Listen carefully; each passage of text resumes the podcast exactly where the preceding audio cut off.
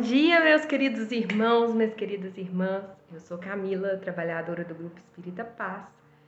E hoje eu tô aqui para dar continuidade ao projeto Vida Feliz, que é uma psicografia ditada por Joana de Ângeles, escrita por Divaldo, né? Psicografada por Divaldo. E hoje nós vamos falar sobre o capítulo 33, que fala sobre a felicidade. Eu vou ler então para que a gente possa desenvolver um pouco do raciocínio.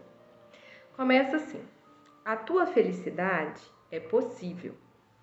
Crê nessa realidade e trabalha com afinco para consegui-la. Não a coloques nas coisas, nos lugares, nem nas pessoas, a fim de que não te decepciones.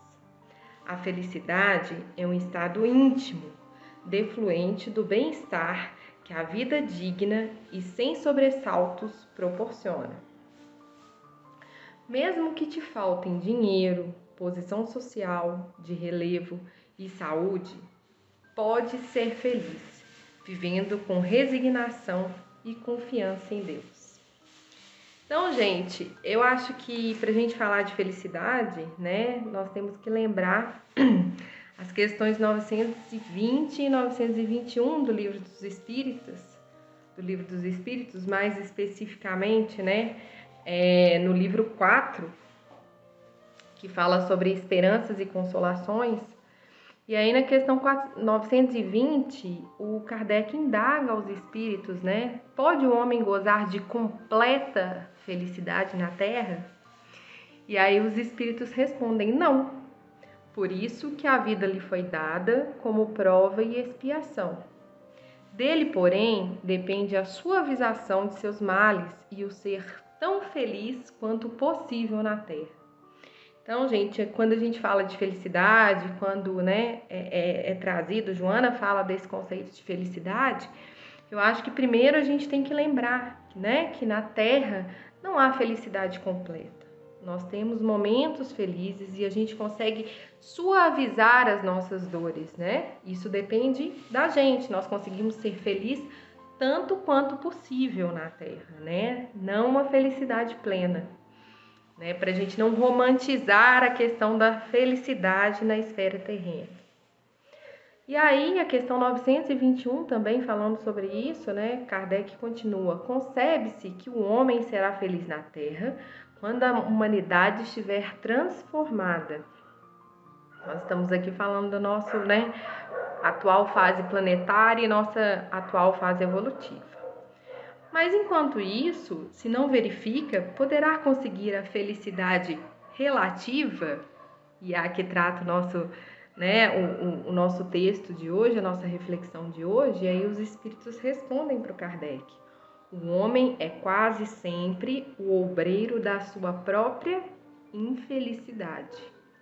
Praticando a lei de Deus, a muitos males se forrará e proporcionará a si mesmo felicidade tão grande quanto comporte a sua existência grosseira.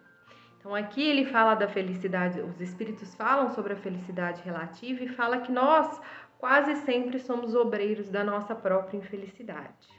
Então vamos voltar no texto, né? Já com esses pensamentos em mente, e ele começa e fala: a sua felicidade é possível, a felicidade relativa, né?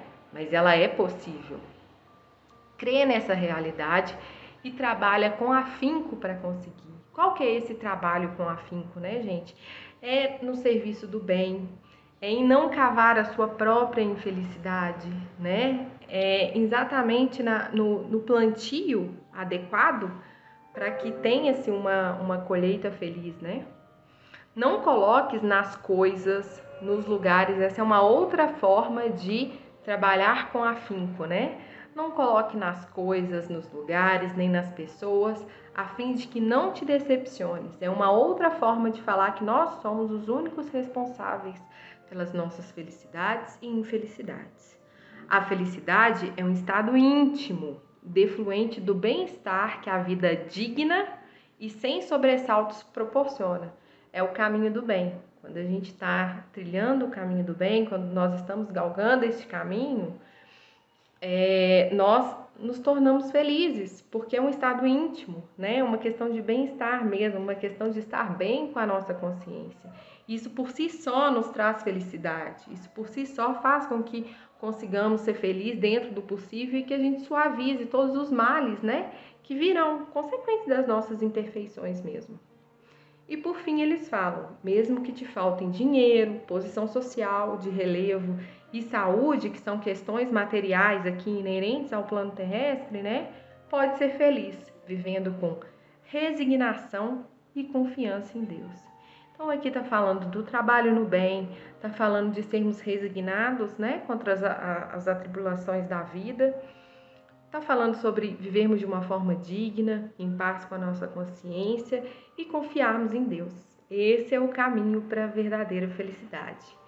Então, meus amigos, eu espero que tenhamos um ótimo dia, um dia feliz e que consigamos, né, através dessa reflexão, começar a pautar as nossas atitudes e os nossos pensamentos para caminharmos, para sermos o mais felizes quanto possível aqui dentro da Terra. Um ótimo dia para vocês!